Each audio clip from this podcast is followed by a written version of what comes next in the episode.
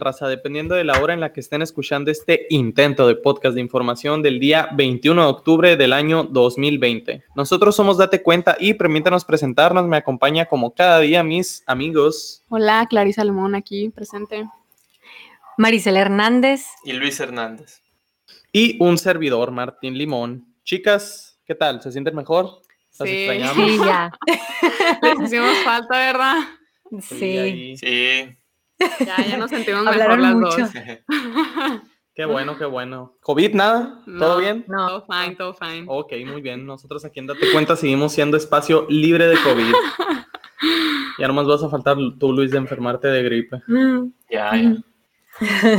Pero bueno, vámonos muchachos, rápido a las noticias, vamos a darle con todo. Y es que el día de hoy se confirmó lo que ya se sabía, ¿no? Que Alfonso Durazo va a, va a buscar la gobernatura aquí en, Sonora. De Sonora. De Sonora. Y el día de hoy, pues prácticamente le dijo adiós a, a, AMLO y a la cuarta T en, lo, en cuestión del gabinete, ¿no? Pero él dijo que, que aunque renuncie al, al, puesto que, este, que, dio, que le dio AMLO, pues que él no va a renunciar eh, a lo que es la cuarta transformación, ¿no?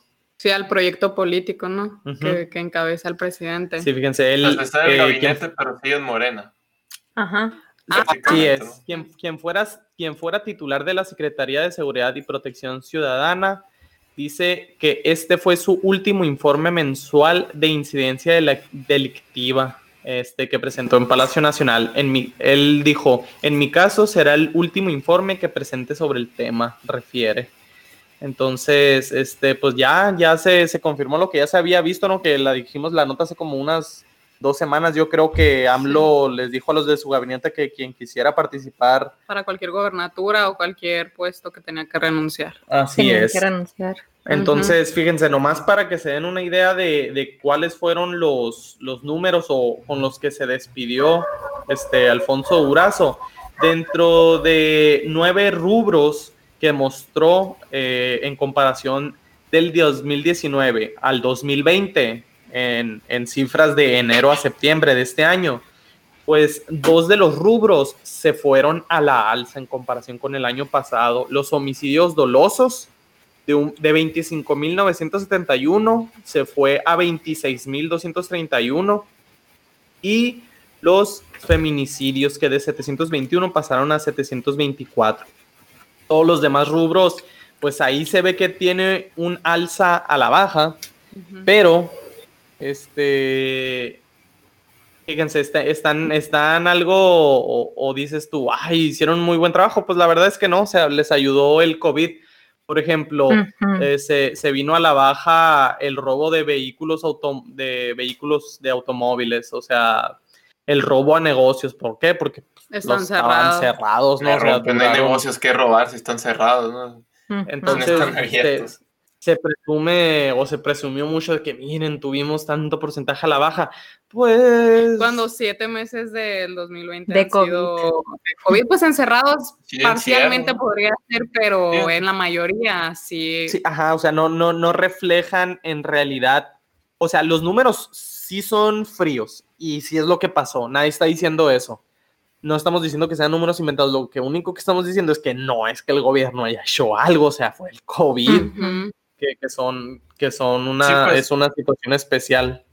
No es un logro, o sea, todas las calles están vacías, o sea, no había carros. Nadie salía también, o sea. Los negocios estaban cerrados, no hay negocios que robar, o sea, negocios que robar si están cerrados, pues no. Entonces, sí, fíjate. obvio que hubiera menos Sí, entonces. Oye, ¿y hay propuesta de quién va a tomar su puesto de, la Secretaría de la Seguridad? Eh, no, él, él, mencionó que a quien pusiera Andrés Manuel y la cuarta T ah. seguramente iba a cumplir con los, los requisitos. Entonces, pues se espera, yo creo que en esta semana o la próxima semana ya, ya anuncian al próximo secretario de Seguridad. Pero fíjense, nomás para darnos un refresh de qué fue lo más este, representativo durante la administración de Alfonso Durazo, pues él fue uno de los principales impulsores de la Guardia Nacional, ¿no? Que, que hay mucha gente que, que, está en contra, porque pues la verdad es que Está medio... Pues, ahí las tienen haciendo chambas que nomás no. Eh, y luego también se le, se le adjudicó, no sé si se acuerdan, de hace ya más de un año del Culiacanazo. Ah, sí, ahorita vamos a hablar. Ahorita vamos a hablar de ese tema y lo vamos a tocar, ¿no? Más adelante. Ah, bueno. ¿Cómo pues se dice? Oye, y la Guardia Nacional nomás ha destacado por, por malas noticias, ¿no? O sea, una noticia fue el agua de Chihuahua que mató a una señora, otra noticia fue, fue cómo impidieron la entrada de migrantes, ¿no? En la frontera sur, no sé si vieron esos videos. Sí, sí, muy, muy gachos, la verdad. Entonces, pues sí, la verdad es que no, no, no se va con buenos números. Y fíjense, durante la gestión de, de Durazo, en México se registraron poco más de 65 mil personas asesinadas en los primeros 22 meses de gobierno de, de su presidente, en, en este caso AMLO. Es el sexenio más violento, el arranque de sexenio, perdón, más violento. si lo comparamos contra Peña Nieto, fueron casi, pues menos de la mitad de, 31.567. Y si lo comparamos contra los primeros dos años de Calderón, fueron 20.645 casos. Entonces... Un inicio muy rudo. Pues, pues la verdad es que muy violento. Entonces, fíjense. Y luego nada más para...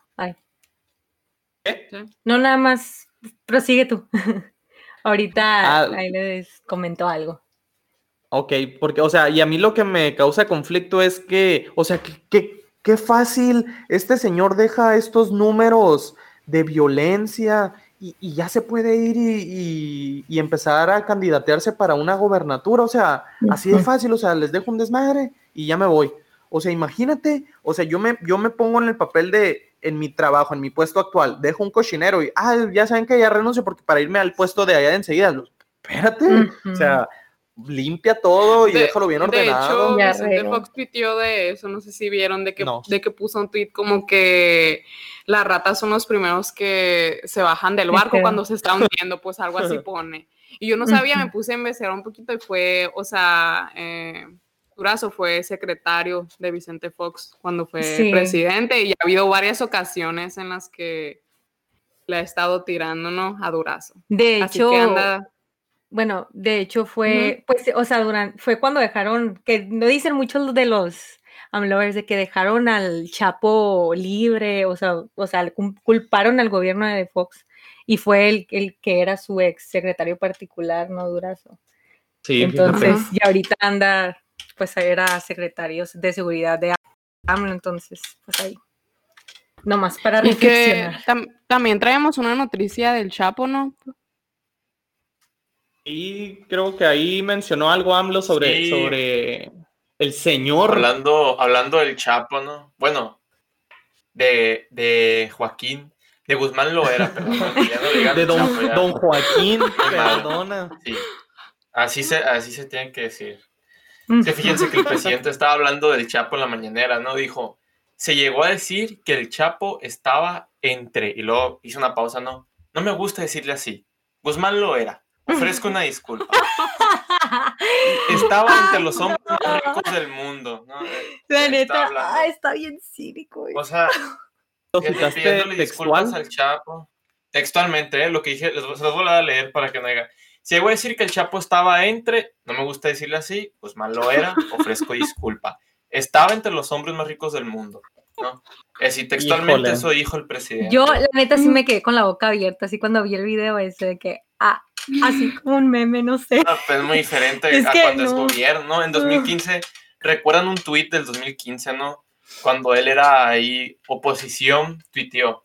Si cuando menos no renuncia el gabinete de seguridad, va a quedar la idea de que hubo complicidad al más alto nivel en la fuga del Chapo. Ahí sí le dijo el Chapo, ¿no? en, el 2015. Cuando se fugó del penal del altiplano el Chapo, pues ahí estaba reclamándole al gobierno. Y Oye, fíjate, yo, el presidente siempre, siempre ha tratado muy bien a la familia Guzmán Loera, porque no sé si recuerdan que este año todavía ya estábamos en pandemia, fíjense. y andaba por gira en, Sinaloa, muy coincidencialmente, ahí ya sabes cómo es la vida, tiene muchas coincidencias. coincidencias. En el cumpleaños de Ovidio fue a visitar a su, a su mamá y fue y le dio la mano a la señora, ¿no? No, a la mamá del Chapo. Cuando había en otras partes los padres de los niños con cáncer o gente que necesitaba ayuda y que no los recibían, ni siquiera se bajaba a saludarlos ni nada. Sí, sí estuvo, se me acuerdo de eso. Dice, te saludo, no te bajes, no te bajes. Ya recibí tu carta, el hijo del presidente en aquel entonces, ¿no? Ahí. Y luego, pues toda la gente con sentido común fue dijo, oiga, ¿qué anda haciendo ahí? O sea, ¿cómo va? Y saluda. Y luego salían las fotos, no sé si alcanzaron a ver las fotos de cuando pasó eso, donde estaban el. Pues parecía ahí como un, una fiesta de cumpleaños. ¿Quién sabe quién? Esa.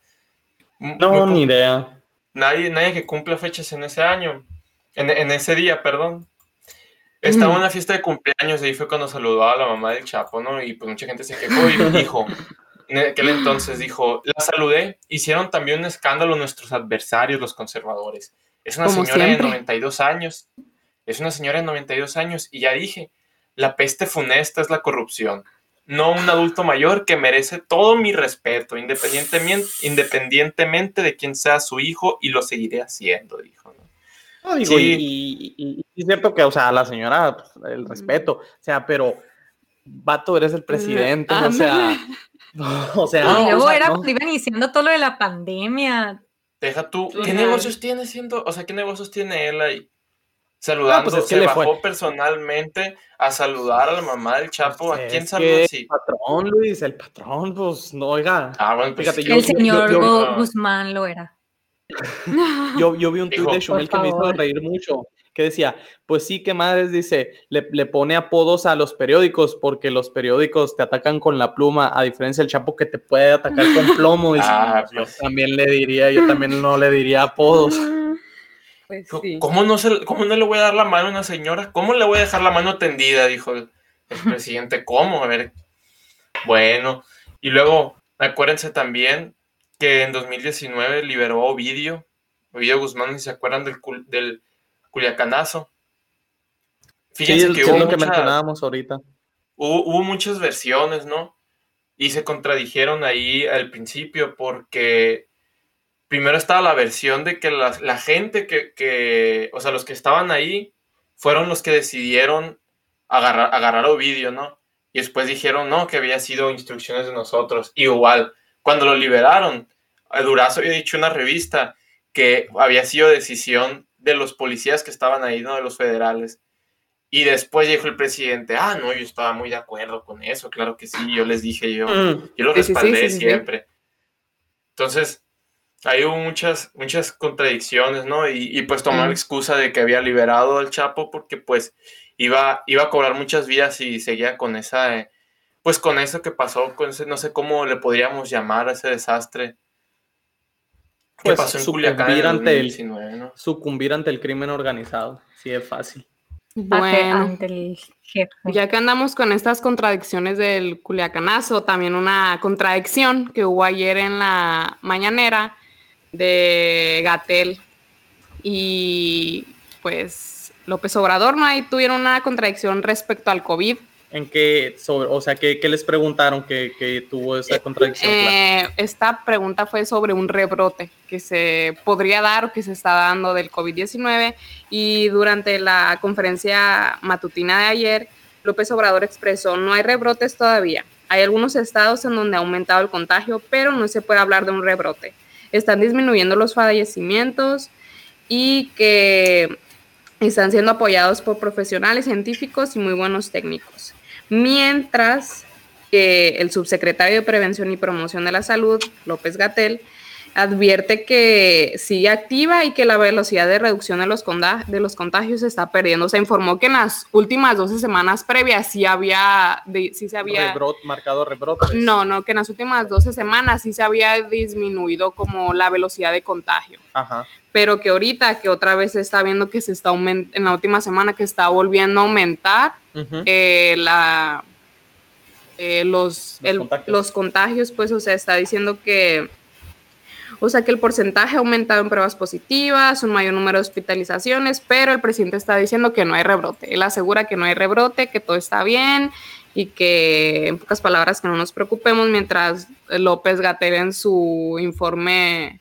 vespertino informa lo contrario.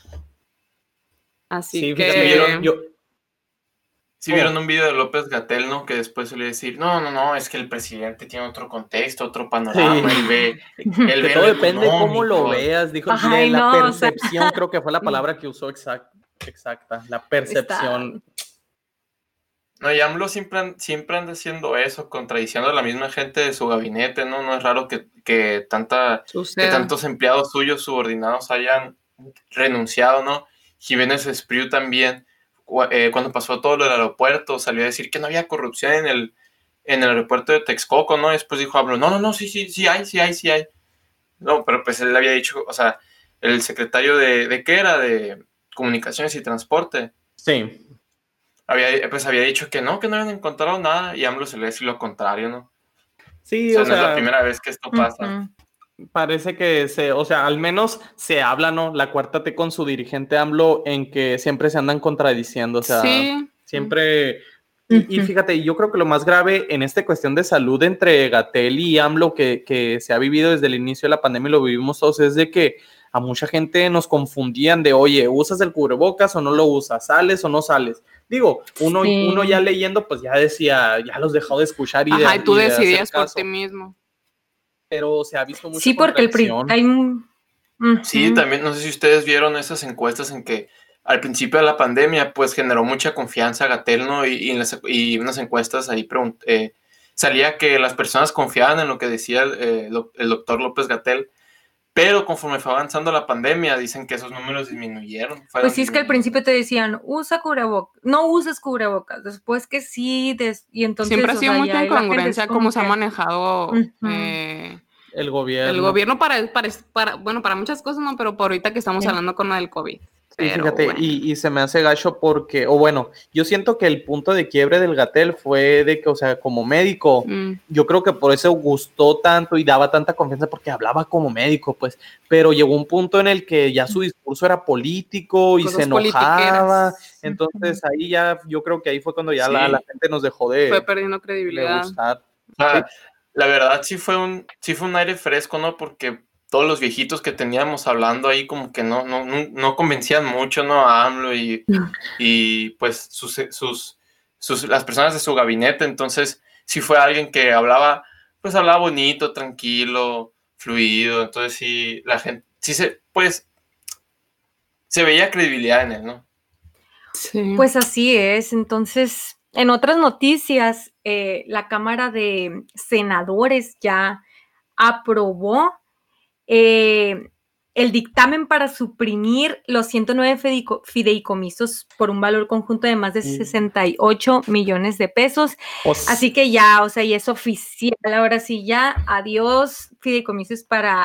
o sea, ya, ya fue, apaga la luz y vámonos, fatality. O sea, ya, ya no hay. Marisela, ya no hay otra, una revisión, otra cámara, nada, o sea, ya, esta fue ya la decisiva.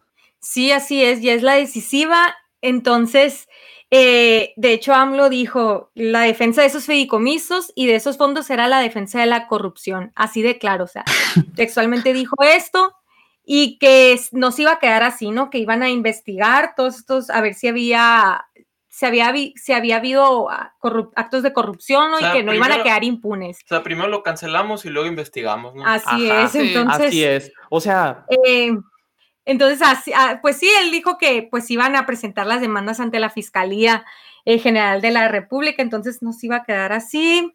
Y pues adiós a todos estos eh, fideicomisos y pues él dijo que pues nadie se iba a quedar sin dinero, ¿no? Los artistas, los deportistas. Que fíjate que eso me causa conflicto porque no sé si ustedes, pero al menos yo no he visto que ya expliquen ¿Cuál va a ser la nueva metodología para entregar esos fideicomisos? De hecho, una senadora del PRI estaba diciendo, o sea, cuando fue esta votación, que no me acuerdo el nombre, pero estaba diciendo que sí es cierto que, les están diciendo que se estaban manejando mal, pues que era un mal mecanismo, pero no les han dicho cómo se va a resolver, o sea, nomás están diciendo, sí, vamos a quitar estos 109 fideicomisos, pero que a ellos no les han dicho nada más. Sí, pues yo, yo, yo si fuera de los que tuviera que votar, está bien, pues lo vamos a quitar, pero ¿con qué lo vamos a, mejorar? Pues, o sea, ¿cuál va a ser ¿a qué nos vamos a cambiar? Pues porque ellos nomás han dicho, ah, lo vamos a manejar y, y lo vamos a dar directamente a, a, quien lo necesite pero, como los créditos a la palabra o como que, o sea, es lo que, es lo que a mí me causa conflicto que no lo han explicado.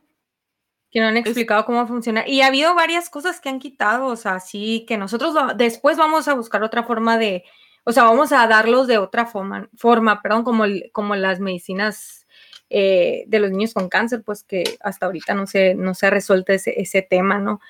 Y lo que, lo que dijiste tú ahorita, Martín, de que primero los quito y después investigo si hay corrupción. Entonces, eso sí es un tema, pues, ah. pues muy recurrente en la 4T, desaparecer instituciones o desaparecer programas sin primero investigarlos y pues ver que realmente se está haciendo corrupción. O sea, simplemente él acusa y dice, sí se está haciendo corrupción, pero pues no hay una investigación eh, previa y como hemos dicho anteriormente, nosotros no estamos en contra de que se castigue en todos esos actos.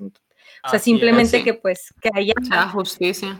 Que, ajá, que, sea, que haya transparencia, pues, ajá, transparencia. de que, a ver, estas personas, o sea, digo, si AMLO lo quería, lo que quería era en, en, en cierto modo reparar, o sea, como dijiste tú, Luis, o sea, no lo quitas, pues, o sea, déjalo y empieza a hacer auditorías, empieza a revisar, o sea, no, no lo quites, pues, pero bueno.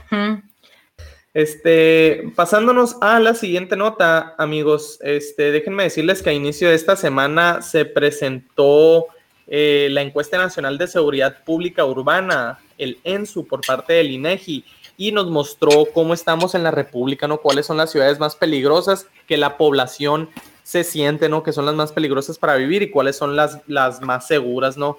Entonces, fíjense, el top 5 de ciudades más peligrosas que la gente percibe para vivir es Ecatepec, con el 92.8%. Yo creo que el, el otro poquito por ciento han de ser los, los delincuentes. Eh, la segunda es Fresnillo, Coatzacoalcos, Villahermosa y Toluca con 88.9. Y fíjense, y en contraste, las más seguras son San Pedro Garza García con el 16.6%, La Paz 21.8%, Mérida, Los Cabos y Coajimalpa. Entonces, mm. Este, así es como está distribuido y nomás por si, por si se preguntan, amigos, eh, Hermosillo. ¿Cómo estamos nosotros? ¿Cómo estamos nosotros en Sonora? Estamos, dice que el 59.2% de la gente se siente insegura en Sonora. ¿Ustedes cómo la mm. ven? ¿Se sienten seguras, inseguros? Pues, mm, pues, ¿qué te diré?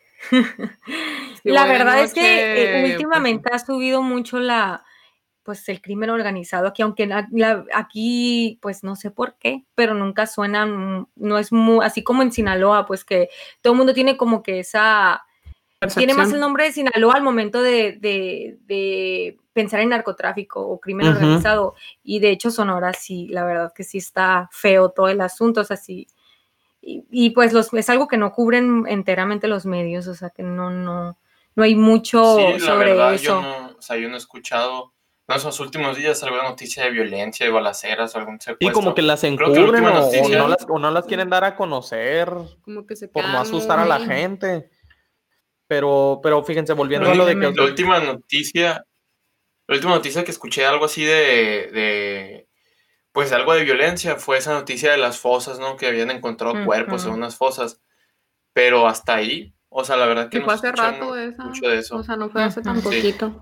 ¿Qué digo? Que, que no por eso no es que no pase la violencia, digo, sí pasa, Y, de sentirse seguro, digo, yo sí camino por mediodía y voy a la tienda, pues, o sea, pues no pasa nada, pero pues ya caminar en la noche, o sea, no te vas a ir a cualquier barrio a andar caminando, o tranquilo no vas, pues al, menos vas alerta. Sí, sí, sí, sí. Sí. Sí. Pero bueno, pues esto, esto fue la, las, los resultados. Entonces, ahí estamos más o menos aquí en Hermosillo. Ok. Pues sí. Bueno, entonces, eh, en otras noticias, eh, hablando de, ya está, ya habíamos hablado sobre el caso de Salvador Cienfuegos, ¿no? Que fue detenido, que fue detenido el, pasado jueves. Sí, en Estados pues Unidos dijeron, dijeron algo nuevo. Ajá, en Estados pues resulta que pues hubo una audiencia, ¿no? De hecho que se pudo, cualquier persona podía entrar a verla por Zoom. Eh, y de hecho una, una periodista, no como nota, ¿no? Alterna, una periodista y fue muy criticada porque en Twitter pasaron la liga de Zoom para que tú te pudieras meter. De hecho yo me metí poquito, pero pues ya, nada más para ver si sí era cierto y si, si estaba en Zoom te podías meter ahí, pero obviamente no podías participar ni nada. Pero pues ya, eso como dato extra, ¿no? Bueno, resulta que el juez de, eh, el juez de este caso, ¿no? Alexander McKinnon, em, pues no le dio, no, no, le dio libertad bajo fianza, ¿no? Eh, el abogado este de Cienfuegos le había ofrecido una fianza de 750 mil dólares para que el juez, pues el juez lo dejara seguir su proceso de libertad, pero pues no se la dio. Y este abogado pues abogó, ¿no? Que estaba pues viejito y que le podía dar COVID, ¿no? Entonces, em, eh, aseguró que pues que el que no se iba a escapar, que no, que no, pues iba a intentar huir de Estados Unidos porque pues el, juez era lo que tenía, lo que decía, ¿no? Que, que no lo querían dejar ir porque no querían que se, que se viniera a México y que aquí ya tenía contactos que lo podían, eh, pues, ocultar, ¿no? Proteger. Entonces, entonces pues así está, no, no le dieron libertad a este señor Cienfuegos, el capitán, no, perdón, el padrino que le que le El padrino. No, no, es Salvador, señor Salvador Cienfuegos, acuérdense que ya no, ya no hay que usar apodos. Don Salvador. Don Salvador Cienfuegos. Al, señor Andrés Manuel López Obrador vamos a tener que decir ahora. Sí, no, pues hay que recordar que Cienfuegos fue, eh, fue acusado de delitos que incluyen manufactura, distribución, importación de heroína, cocaína y metanfetamina y marihuana, ¿no? Entonces todo un capo ahí. Pero bueno. Oh, ok. Pues cambiando un poco de tema, fíjense que se aprobó la miscelánea fiscal de 2021. ¿Qué es eso? La miscelánea fiscal, pues es el, es el cambio de leyes, ¿no? El documento que dice eh, los impuestos y lo que vamos a pagarle al, al SAT Hacienda, ¿no? El, siguiente, el siguiente año. Y una de las cosas que cambiaron, hubo cambios en el artículo 45 del Código Federal de la Federación, que ahora deja al SAT ir a, ir a tomar fotos y grabar las cosas de, las, de los tributarios, ¿no? Le pueden tomar una foto a tu casa y de tu carro, de para las cosas que tienes. ¿Y cuál fue la justificación que usaron para aprobar esto o decir, ah, ahora tenemos que tomarle foto a tus, podemos tomarle foto a tus bienes? Yo, yo estaba, bueno, yo estaba viendo eso, que la directora del SAT ah, estaba diciendo que como justificar, no vi varias, ¿no? Pero esta es la que más eh, como que mencionó, que era como para los casos fantasmas, así que a veces presentan información falsa de que, tal este edificio cobra tantos millones y es mentira, pues en realidad es un baldío, cosas así como que ah, lugares fantasmas para que tengamos la evidencia, pues de que sí es cierto y podamos ir a tomar fotos y bla, bla, bla. Pero... Digo, que, que, si lo ves por ese lado, pues te hace sentido, pero ¿hasta qué grado van a llegar a invadir nuestra privacidad? O sea, pues yo creo que... Y Luis, ¿qué requerimientos, o sea, necesitan como para poder ir a tu casa y de que decir de que ya llegué. Soy Juanito Pérez. Tiene que, tiene que haber una orden de visita, ¿no? Y, se ve, y se debe dar algún motivo. Pues dicen que debemos estar seguros porque se va a contar con medidas de seguridad y encriptación necesarias para que la información que se recabe no sea expuesta de manera indebida. ¿no? Órale. Ahí hubo, pues otras cosillas que hicieron ahí, ¿no? Como también de las apps que, por ejemplo, Net, le, subieron, le subieron los impuestos a aplicaciones como Netflix, Uber, Amazon y Didi, y cambiaron que ahora que si las, estas apps se van a bloquear si no las pagan, ¿no? Si no pagan los impuestos, las van a bloquear. O sea, ¿te vas acá? Pues sí, fíjate, yo, yo también estaba viendo ahí, vi una entrevista en la mañana de, de Ciro Gómez Leiva y le reportaron que se va a cobrar un, un impuesto extra a quienes utilicen el espectro radioelectrónico, o sea, los celulares. Y, pero afirmaron que no se aumentarán las tarifas para los, o, sea, para nosotros los consumidores, que la va a tener, que esos nuevos impuestos las van a tener que pagar las compañías o sea, por favor, o sea, como si no nomás las compañías nos hagan, ah, ¿sabes que antes te costaba tanto este servicio? Ahora te va a costar más caro. No, deja tú, o sea, si no nos puede cobrar a nosotros, se lo va a cobrar a sus trabajadores y ya no les va a subir, ya no les, o sea, ya no les va a subir el sueldo como es debido, o va a haber recortes, pues, o sea.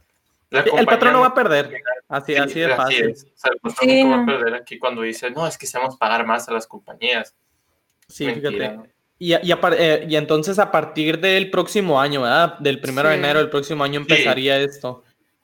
Lo tienen que publicar en el diario oficial de la federación y ya se hace efectiva la ley, ¿no? Sí, fíjate, y, y otra cosa que vi muy así como que controversial en las redes, que hizo más grilla, fue de que en la misma miscelánea fiscal se negó eliminar el IVA de las toallas femeninas. El impuesto rosa. El impuesto rosa ah, se, rechazó. se supone que los, los, los productos higiénicos no tienen, no tienen impuestos, ¿no? Y por eso lo querían hacer, porque pues es un producto de higiene de las mujeres. No, digo, y es algo que pues no se puede controlar, o sea, es... Sí. O sea, y, digo, no es como que, ay, qué divertido, voy, tengo que usarlo. Sí. O sea, es utilizar o consumir ese tipo de productos, pues no creo que sea muy... Pues no, pero, o sea, es necesario, pues y es cierto, o sea... No, sí, pues, es necesario, pues, pero... Es que la verdad es necesario que bajen impuestos a muchas cosas, ¿no?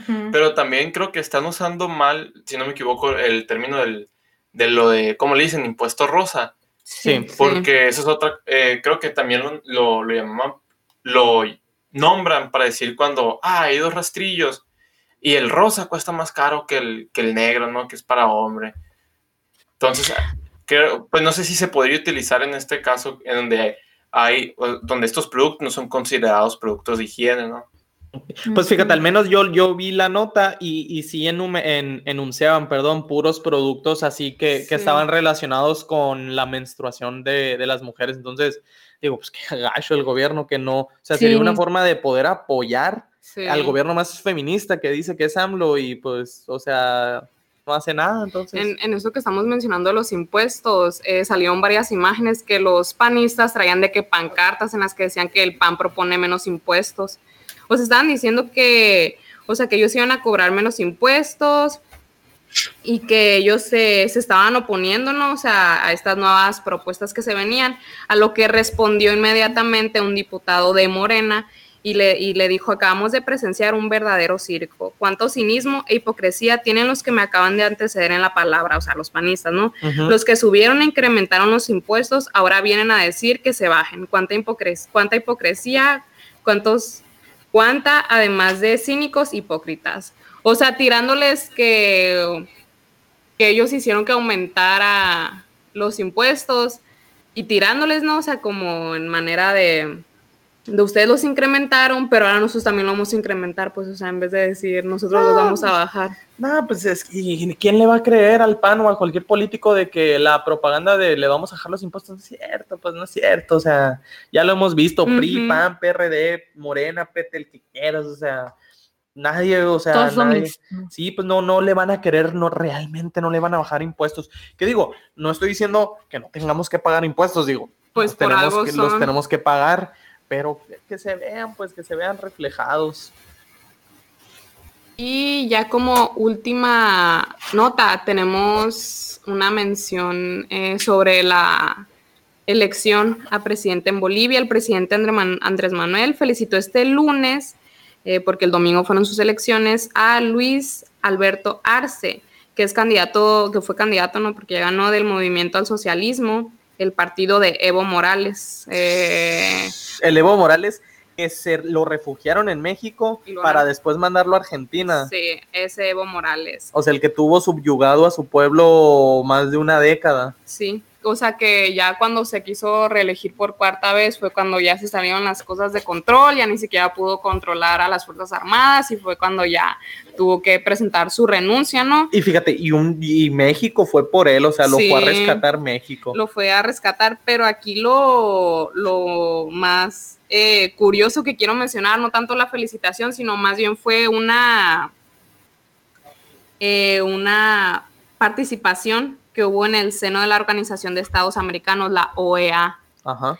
Ok, porque Bolivia le pidió a México que no se metiera en sus asuntos de política. Se, los voy a leer porque la verdad yo me impacté mucho cuando me puse a, leer al respecto, ¿no? O sea que en, esta en, en, esa mañana, o sea que fue el día de hoy, eh, el subsecretario de la Secretaría de Relaciones Exteriores de aquí de México, Maximiliano Reyes, eh, acusó de nueva cuenta al secretario general de la OEA, Luis Almargo, de haberse extralimitado el año pasado al deslegitimar el proceso electoral de, de Bolivia que llevó a la renuncia de Evo Morales. O sea, empezó este mm, secretario a decir que la OEA se puso en contra de Evo Morales.